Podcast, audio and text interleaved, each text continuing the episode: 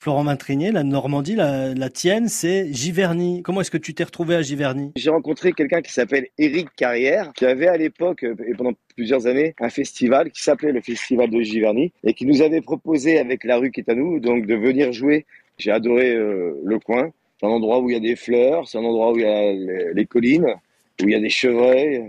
C'est un endroit où la nature est là. C'est aussi un endroit où, j'ai pas mal de copains. Il y a une guinguette là-bas. Il y a une boulangerie qui fait aussi des concerts de temps en temps. C'était aussi plein de rencontres. Il y avait Lydie Scudero qui habite à Giverny. Une petite amourette jamais trop jolie quand on sait d'avance ce que dure la vie.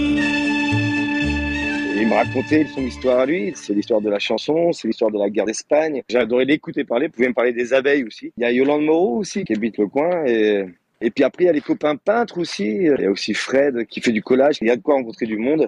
Et puis, il n'y a pas que les artistes. Il y a, il y a aussi les copains.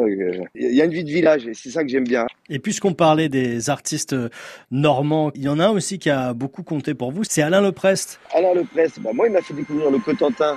Bah, d'abord en chanson. L'hiver, au Cotentin, l'eau met le ciel en pièces. Il aimait le Cotentin. Quand j'ai rencontré, il était à Ivry-sur-Seine, mais il venait de Mont-Saint-Aignan, près de Rouen.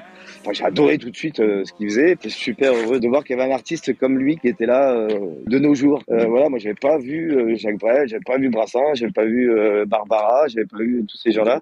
Et par contre, j'avais la chance de voir Alain Leprest. Et on se retrouvait comme ça la nuit, on se montrait nos chansons, on, on écrivait des choses. C'était ça, euh, mon premier lien, on va dire, avec le Cotentin, c'est d'abord par euh, quelqu'un qui aimait profondément le Cotentin. Alain Leprest, il fait le lien entre Giverny et Aumonville. Aumonville, c'est le morceau qu'on va écouter euh, tout de suite. Qu'est-ce qu'on peut en dire de ce morceau? Donc la première fois que j'étais à Aumonville, c'est pas non plus que grâce à Alain, c'est aussi beaucoup grâce à Eric Carrière, qui nous avait fait venir jouer à Giverny pour le festival avec la rue. Et donc du coup, il m'avait dit, ouais, franchement, va à Aumonville. Et c'est lui qui m'a dit que si tu vois les pêcheurs, demande à rencontrer le capitaine de la barrique. Il y a une espèce de jumelage qui s'est fait entre Giverny et Aumonville. C'est vraiment beaucoup de gens du village de Giverny ou des environs qui connaissent les pêcheurs là-bas, qui ont été là-bas. Les pêcheurs sont venus aussi de temps en temps filer un coup de main sur le festival euh, de Giverny. Et voilà, du coup, il y a une amitié qui s'est créée entre ces deux villages. Quand on a commencé à écrire des chansons euh, avec nos marins sur les pêcheurs et la mer, et ben on a eu envie de faire une chanson qui s'est appelée Aumonville.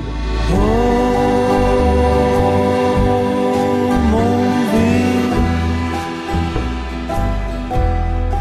Manche, une pépite.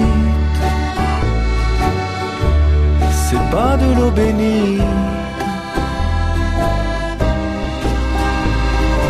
Oh, mon ville. La rogue ou la petite en robe de granit